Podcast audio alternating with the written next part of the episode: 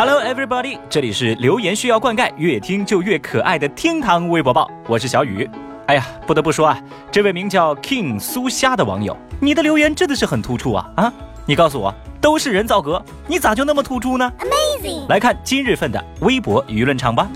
微博五百三十五万人关注。十七号，张柏芝工作室发文确认，张柏芝已经在十一月产下第三胎的消息，引爆了微博热搜榜。众多网友一面送上祝福，另一面也不忘追问：哎，那孩子的爸爸是谁呀？甚至后来啊，热搜词条“张柏芝的老公是谁”成为热搜第一，吃瓜群众就这个话题讨论的不亦乐乎。经过一天的八卦，大家最终得出一个结论：无论张柏芝的老公是谁，只要女神幸福，一切都 OK 啦。那晚些时候啊，张柏芝呢也发文向网友致谢，同时热搜话题娱乐圈四大未解之谜又成为大家讨论的焦点。那这四大未解之谜分别是。张柏芝的老公是谁？陈坤儿子的妈妈是谁？景甜背后站的是谁？以及当年王力宏和李云迪之间到底发生了什么？那围绕这些话题呢，网友们又展开了新一轮的八卦自嗨。总之啊，贯穿整个十七号微博热搜的这场娱乐狂欢，让小雨不得不感谢诸位吃瓜群众啊！要不是你们一早就为我送上节目素材，我还真不知道有这么多人在周一的早上还这么闲。而按照吃瓜群众未解之谜的逻辑啊，我突然也很好奇啊，是谁在敲打我窗？是谁送你来到我身边？是谁在弹奏一曲东风破？是谁带来远古的呼唤？是谁在耳边说爱我永不变？是谁在唱歌温暖了寂寞？还有谁？微博一百五十三万人关注。十五号，曾在网上曝光五星级酒店卫生乱象的博主花总发文称，其遭到死亡威胁，有人向他私信说，找到你就杀了你。What？十六号，花总表示，北京警方已经立案受理。在今年十一月十四号，五星级酒店卫生乱象曝光，截止到十二月十六号，花总的个人信息不仅在酒店圈流传，人身安全也遭到威胁。看到这个情况，微博网友们都在感慨好人难当，并且强烈呼吁某些行业该好好整治一下了。围绕着花总信息泄露的事件，一次次的在震惊着公众。有人甚至通过花总的遭遇，发出了犯罪成本低、维权成本高，反而还危险的哀叹。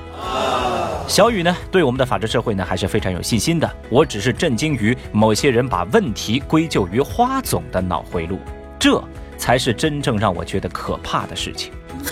微博一百万人关注，各位，您还记得之前我们节目当中提过，一位孙姓男子号称在书店对一位女孩一见钟情，于是不上班，靠亲戚救济，在书店里苦等姑娘五十天，并且制作寻人启事贴到大街上分发，还试图到法院起诉该女子的消息吗？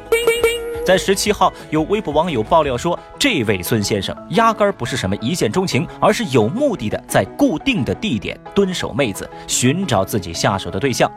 还有网友在微博上指出，孙先生啊，早在两年前就已经是在这样干了。爆料者这样的说法惊呆了众多网友。虽然说爆料者的说法尚未经过证实，不过呢，对于这种不要工作靠借钱蹲守书店寻找女孩的做法，各位看官。你们又持什么样的态度呢？欢迎在评论区留言哦。最后，我们再来看十七号微博热搜榜的其他情况。十六号，河南信阳神农山风景区出台新的政策，表示说，从十二月十六号到年底，景区对华为手机用户免门票。工作人员表示，消息属实，政策刚刚才出来。而法律专家对此表示说，不管是不是蹭热点，景区舍弃自己的利益，但不侵害他人，法律不会禁止这种情况。有一百三十五万网友对此展开热议。在哈尔滨的刘女士和丈夫此前离婚，儿子和奶奶一起生活，从小性格孤僻。高中的时候，刘女士将其送到国外，两年最少花了两百万。但是呢，自己的儿子连预科毕业证都没有取得。回国之后啊，天天在家玩游戏，吃饭都是奶奶送到跟前，甚至是一口一口的喂。这种巨婴行为啊，引得一百三十二万网友的大讨论。坑爹呀！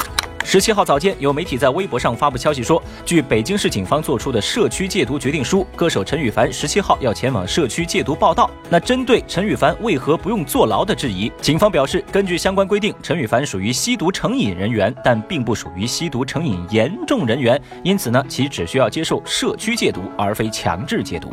但是到了十七号的晚间，同样又是这家媒体在微博上又发布消息说。当地的六里屯社区表示，从未接到过相关的消息。要不是有一百四十二万微博网友在继续追问这个事儿呢，我可能都不会播报这个消息了。